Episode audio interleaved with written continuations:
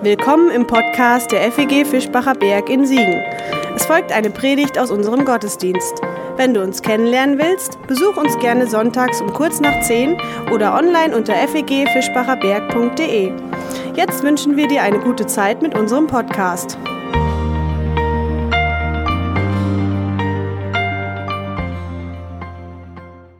Manchmal sieht man es schon von weitem kommen. Meistens allerdings eher bei anderen. Bei sich selbst bemerkt man es in aller Regel erst, wenn es schon zu spät ist, wenn ich schon mittendrin stehe im Fettnäpfchen. Ein mirakulöses Ding mit Ehrenplatz in der Reihe der Sprichwörter, das Fettnäpfchen. Nachweislich ungefähr seit dem 19. Jahrhundert wird es benutzt. Man spricht von ihm. Vielleicht kennt ihr Menschen, oder vielleicht seid ihr auch selbst einer oder eine von diesen Menschen, die jedes Fettnäpfchen mitnehmen. Das sind ziemlich unangenehme Situationen, meistens für beide Seiten auf irgendeine Weise. Und es sind so Beispiele für das, was Worte ungeplant bewirken können. Ich habe euch ein Beispiel mitgebracht. Wir haben ihn gerade schon gesehen, der bei Wetten das verunglückte und seither querschnittsgelähmte Samuel Koch war bei Hart aber fair zu Gast. Und was da passierte, das schauen wir uns jetzt mal an. Wanna go for a ride? Lust auf eine Spritztour, fragt unser Gast Samuel Koch auf der Suche nach einem Pfleger auf Facebook. Wer hat sich da gemeldet? Wer ist letztlich geblieben? Sind das examinierte Pflegekräfte oder ist es ein bunter Querschnitt? Bunter Querschnitt, haha. Ähm. Ja, das ist ziemlich dunkel. Und ich vermute, ihr könnt es, und wenn ihr euch in Plasbergs Situation ein bisschen einfühlen könnt, so ein bisschen äh, mitfühlen könnt, was er vielleicht in diesem Moment erlebt hat, er hat sofort danach gesagt, das ist mir jetzt furchtbar peinlich. Wenn ihr diese peinliche Berührung, diese Situation ein bisschen nachspüren könnt, merkt euch dieses Gefühl mal, vielleicht brauchen wir es am Ende der Predigt nochmal. Der heutige Sonntag im Kirchenjahr, der trägt, vergesst es vielleicht, äh, es ist, kommt nichts Schlimmes, aber äh, vielleicht versteht ihr noch besser, was ich am Ende sagen will, wenn ihr das Gefühl noch parat habt. So, der heutige Sonntag im Kirchenjahr, der trägt einen besonders merkwürdigen Namen und das zeigt an, wir befinden uns im Kirchenjahr und wir predigen auch, oder ich predige die Texte, die in den evangelischen Kirchen vorgeschlagen oder vorgegeben sind. Sexagesime, und das bedeutet so viel wie noch etwa 60 Tage bis Ostern. Und an diesem Tag, dem Sonntag im Kirchenjahr, geht es, wie beim Fettnäpfchen, ebenfalls um die Wirkung von Worten. Allerdings ganz anders, denn es geht um die Wirkung von Worten, die wir als göttlich bezeichnen. Es geht um das Ereignis, das wir Wort Gottes nennen. Wenden wir uns unserem Text zu, zumindest im ersten Abschnitt. Drei Teile sollen uns insgesamt beschäftigen, in denen ich versuchen will, ein wenig das Grübeln auszulösen. Wort Gottes, ein Ereignis, mit drei Punkten. Eine europäische Leidenszeit, eine umtriebige Hilfsaktion und ein ungeplantes Gotteserlebnis. Den Text dazu finden wir in Apostelgeschichte 16, die Verse 9 bis 15. Er beschreibt eine Etappe auf der sogenannten zweiten Missionsreise des Paulus, die vermutlich so in den Jahren 49 bis 52 unserer Zeit stattfand. Und zur Einordnung, das ist etwa 20 Jahre nach Jesus ungefähr 20 Jahre vor dem ersten Evangelium, das wir haben, dem Markus-Evangelium. Und vermutlich weitere 20 Jahre später ist unser Text entstanden. Und so klingt er. Und Paulus sah eine Erscheinung bei Nacht. Ein Mann aus Makedonien stand da und bat ihn, komm herüber nach Makedonien und hilf uns. Als er aber die Erscheinung gesehen hatte, da suchten wir sogleich nach Makedonien zu reisen, gewiss, dass uns Gott dahin berufen hatte, ihnen das Evangelium zu predigen. Wer diese Apostelgeschichte mal im Ganzen und aufmerksam durchliest, der könnte an dieser Stelle ins Stocken kommen. Man muss allerdings schon sehr aufmerksam lesen, das gebe ich zu. Denn hier finden wir einen Stilbruch im Text. der den Fachleuten bis heute Rätsel aufgibt. Man weiß nach wie vor nicht so genau, wo das herkommt. Urplötzlich ist die Rede von einem Wir. Im 16. Kapitel, vorher nicht. Erst hier ein Wir. Man weiß nicht so genau, woher das kommt und warum. Ehrlich gesagt ist das auch nicht so wichtig. Aber es ist spannend zu erforschen, weil man daran merkt, wie viel Geschichte in so einem Text drin steckt, in der Entstehung solcher Texte. Und die liest man in unserer Tradition ja häufig so, als wären sie an einem Nachmittag heruntergeschrieben, aber hier merkt man, hm, vielleicht nicht unbedingt. Und an dieser Stelle an unserem Text passiert noch etwas Interessantes, nämlich erstmalig erreicht die Jesusgeschichte, das Evangelium, europäischen Boden in der Region Makedonien. Wer das Weltgeschehen einigermaßen aufmerksam verfolgt und beobachtet, dem kommt der Name Makedonien vielleicht aus den letzten Tagen bekannt vor. Die Region, die geriet Anfang des Jahres wieder in die Schlagzeilen. Griechenland und die ehemalige Republik Mazedonien, ist am Ende das gleiche, haben sich über den Namen des nördlichen Staates geeinigt. Nordmazedonien heißt er jetzt. Beide reklamierten diese Bezeichnung Mazedonien aus historischen Gründen, weil man sieht hier, äh, gehört zu beiden Regionen, Griechenland und Mazedonien, liegt äh, miteinander. Aus historischen Gründen reklamierten sie diesen Namen Mazedonien für sich. Die Namensänderung in Nordmazedonien, die trat übrigens erst letzten Dienstag, Dienstag vor einer Woche in Kraft. Das hat, wie ihr seht, noch nicht einmal das allwissende Google in seine Maps aufgenommen, also so brandaktuell sind wir. Ein politisch höchst aktueller Text also. Aber damit erstmal genug der Randinformationen, wobei so randständig sind die beiden Informationen zusammengenommen gar nicht. Denn mit einem europäischen Wir. Da sind wir, Europäerinnen und Europäer, irgendwie direkt hineingezogen. Und mit der geschilderten Situation kennen wir uns vermutlich auch aus, wenn wir ehrlich sind. Hilf uns. Es geht um eine Leidenszeit. Heute nicht um eine eigene Leidenszeit, sondern um die Leidenszeit anderer. Eine Leidenszeit. Mehr erfahren wir gar nicht. Scheint auch nicht weiter wichtig zu sein. Was immer es ist, worum es da geht, dieses Hilf uns, es nötigt Paulus zum Handeln, genauer zum Reden, noch genauer zum Predigen. Und während ich diese Sätze der Predigt vorbereitet habe, da traf mich der Text einigermaßen eiskalt, wie so ein Fettnäpfchen. Denn er knüpft auf überraschende Weise an letzte Woche an. Zumindest sorgten meine Überlegungen über den Text irgendwie dafür. Mein letzter Gedanke dort war, und ihr verzeiht hoffentlich, dass ich mich selbst zitiere, vielleicht ist es ja manchmal an uns, Leidenszeiten zu beenden. Und plötzlich hörte ich den Makedonier zu mir rufen, Hilf uns, hilf uns. Und je leiser dieser Hilferuf in mein Ohr kommt, in meinem Ohr wird, umso lauter ertönten diese anderen Stimmen. Puh, also Makedonien, das ist ja schon weit weg. Eigentlich habe ich damit ja auch gar nichts zu tun. Ich meine, letztlich war es ja auch nur ein Traum, wer weiß. Und was auf dem Weg alles passieren kann, nee, nee, so eine Schiffsreise, und dann auch noch zu Fuß weiter. Und wo genau soll ich eigentlich anfangen? Makedonien ist ja auch ziemlich groß. Und mein Einfluss, der ist ziemlich klein. Nee, du, Makedonien, das ist nicht meine Baustelle. Vielleicht kennst du das. Diese Fragen, diese Gedanken.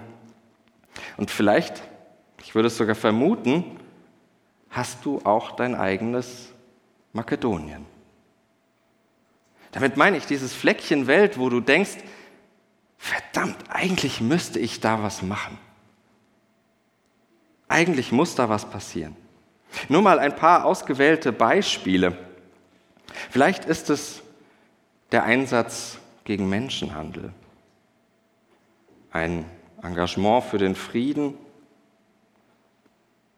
oder für den Tierschutz Vielleicht ist es die Erinnerung, dass Homosexuelle keine Christinnen und Christen zweiter Klasse sind.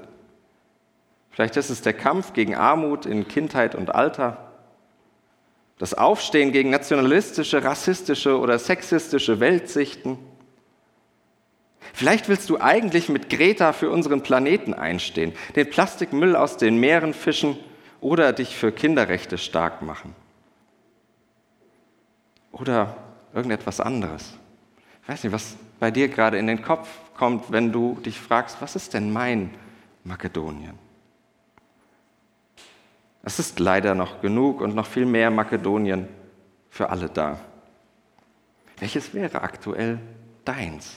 Vielleicht nicht unbedingt von denen, aber vielleicht geht es in diese Richtung. Nun geht es mir nicht darum, mit dem erhobenen Zeigefinger zu sagen, dann mach das. Mach doch. Denn so einfach liegen die Dinge ja häufig nicht. Worauf ich aufmerksam machen will, ist die Motivation, die unser Text vermittelt. Gewiss, dass uns Gott dahin berufen hatte, ihnen das Evangelium zu verkündigen, zu predigen. Jetzt muss ich etwas aufpassen, nicht in altbekannte Muster zu verfallen, denn es liegt ja möglicherweise nahe zu sagen, na gut, wenn Gott beruft, dann musst du. So kann und will ich die Bibel aber nicht mehr lesen, denn nee, du musst erst mal gar nichts. Ich würde sogar so weit gehen, zu sagen, wer sich gezwungen fühlt, ist gar nicht von Gott berufen. Steile These, ich weiß. Was ich sagen will, Wort Gottes ist nicht einfach da, ablesbar, was mich irgendwie am Ende vielleicht sogar noch zwingt, sondern es ereignet sich. Und zwar da, wo dich etwas mitten ins Herz trifft, mitten ins Hirn. Wenn es dich nicht mehr loslässt, dieser Gedanke an dein Makedonien, weil du zutiefst verstanden zu haben glaubst, was für eine immense Bedeutung dieses Wort hat. Dieses Hilf uns. Wie unglaublich wichtig das scheinbar weit weg abgelegene Makedonien ist. Eben nicht nur für dich, sondern besonders für andere. Wenn du bemerkst, in Makedonien, was ich natürlich seit einigen Minuten metaphorisch bildlich meine, in Makedonien, da leiden Menschen. Da leiden Menschen. Und Wort Gottes in diesem Sinn meint eben nicht die bloßen Tatsachen. Es meint nicht die Information über irgendeinen Sachverhalt, sei es, dass wir unseren Planeten kaputt machen, unsere Gesellschaft spalten oder Menschen ausbeuten. Das einfach zu sagen ist, glaube ich, noch kein Wort Gottes. Göttlich werden solche Worte erst, wo sie dich ergreifen, wo sie beginnen, deine Idee von Gott und der Welt neu auszurichten. Und wo du dann vielleicht irgendwann nicht mehr anders kannst und vor allem nicht mehr anders willst, als dich in ein Boot zu setzen und nach Makedonien zu reisen. Auch wenn du das eben gar nicht geplant hast. Vielleicht wird daraus ja trotzdem eine umtriebige Hilfsaktion. Zweiter Teil unseres Textes. Da fuhren wir von Troas ab und kamen geradewegs nach Samothrake, am nächsten Tag nach Neapolis und von da nach Philippi. Das ist eine Stadt des ersten Bezirks von Makedonien, eine römische Kolonie. Wir blieben aber einige Tage in dieser Stadt. Am Sabbattag gingen wir hinaus vor das Stadttor an den Fluss, wo wir dachten, dass man zu beten pflegte, und wir setzten uns und redeten mit den Frauen, die dort zusammenkamen. Der Text, der umfasst gut 200 Kilometer Luftlinie, relativ ausführlich, wird eine Reiseroute erzählt. Die soll uns jetzt gar nicht weiter beschäftigen. Drei kleine Beobachtungen will ich mit euch teilen. Erstens, wo wir dachten, dass man zu beten pflegte. Paulus und Co wissen gar nicht so genau, was sie machen sollen. Sie vermuten. Sie probieren aus. Für mich klingt es nicht unbedingt nach großer Planung am Reißbrett. So Tag 1 in Philippi machen wir das, Tag 2 das und am Schabbat gehen wir dann mal äh, genau dahin, sondern vermuten. Man wüsste ja gern, was zwischen Ankunft und Schabbat äh, alles passiert und vielleicht sogar schiefgelaufen ist, dass sie jetzt so ins Blaue hinein losziehen. Was für mich hier jedenfalls drinsteckt in dieser kleinen Bemerkung, dem Gefühl nachgehen. Die eigene Ahnung mal ernst nehmen. Und jetzt verlassen wir den Text. Vielleicht inspiriert es mich ja der eigenen theologischen Intuition, dem theologischen Bauchgefühl mal nachzugeben. Selbst wenn du vielleicht immer gehört hast, dass dein Makedonien ein ziemlich schäbiger Ort ist. Dass man einfach nicht tut, was als Hilf uns in deinem Kopf herumschwirrt. Dem theologischen Bauchgefühl mal nachgeben, weil du ahnst, nee, Gott ist anders. Vielleicht. Zweitens, und wir setzten uns und redeten. Setzen und reden. Das heißt für mich, zum einen die Nähe zu suchen zu denen, die es angeht. Geschichten von denen anhören, die in meinem Makedonien leiden und nicht mehr schweigen. Reden über das, was dich als Wort Gottes beschäftigt, berührt, bewegt. Und drittens, mit den Frauen.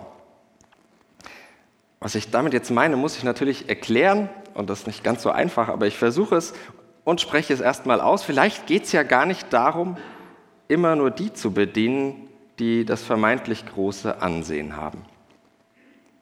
Das sind, und das könnte man übrigens auch so ein Makedonien nennen, es könnte auch so ein Makedonien sein, nach wie vor eben Männer.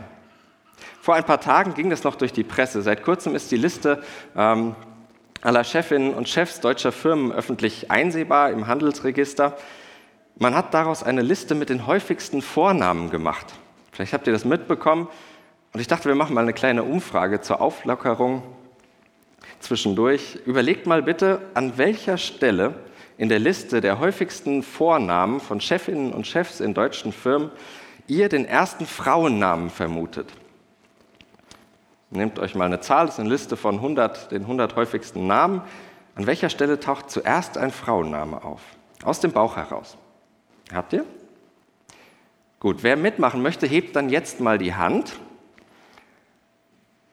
Dürft ihr gerne machen schon, also alle, die mitmachen wollen. Wir machen das so, wenn ich an eurer gedachten Zahl, also das, was ihr jetzt im Kopf habt, vorbeigehe mit den Zahlen, die ich nenne, dann nehmt ihr sie runter und wir schauen mal, wer am nächsten dran ist. Wir fangen unten an und gehen dann immer weiter hoch. Also, wer meint, unter den zehn häufigsten Vornamen sei ein Frauenname, darf die Hand runternehmen. Nein, da ist keiner. 20, auch keine Frau vorhanden. Die häufigsten 30, gehen auch wieder ein paar Hände runter. Nein, 40, ein paar Realisten sind noch da. Gut. 50, 55, ihr habt den Artikel wahrscheinlich gelesen, oder? Nein? Okay, Realisten. 60, da gehen sie runter. Ich sehe noch 1, 2, 3, 4, 5 Hände. Gut. Ihr Realisten, erst an der 61. Stelle der häufigsten Vornamen von Chefs und Chefinnen, na von Chefs muss man hier sagen, in deutschen Firmen, kommt Katja. Unter allen 100 sind übrigens nur elf weibliche Vornamen.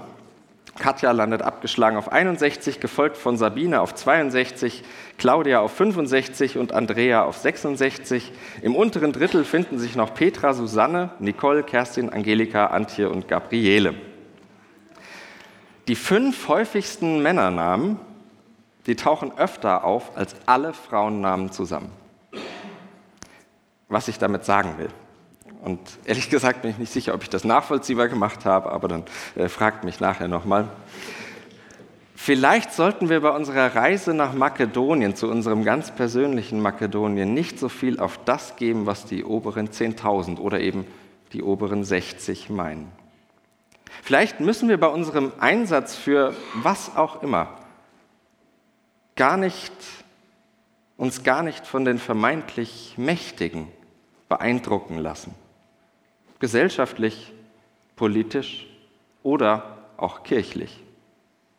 Das Wort Gottes, das mir in Herz und Hirn geht, vielleicht wartet das ja gar nicht auf solche Autoritäten.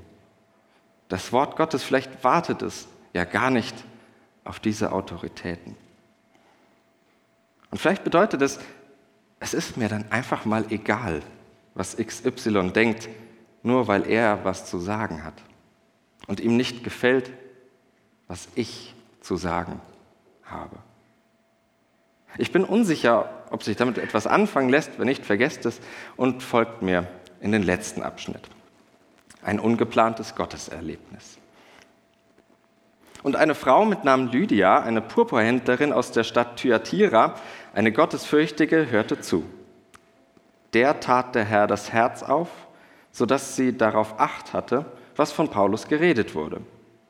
Als sie aber mit ihrem Hause getauft war, bat sie uns und sprach, wenn ihr anerkennt, dass ich an den Herrn glaube, so kommt in mein Haus und bleibt da. Und sie nötigte uns.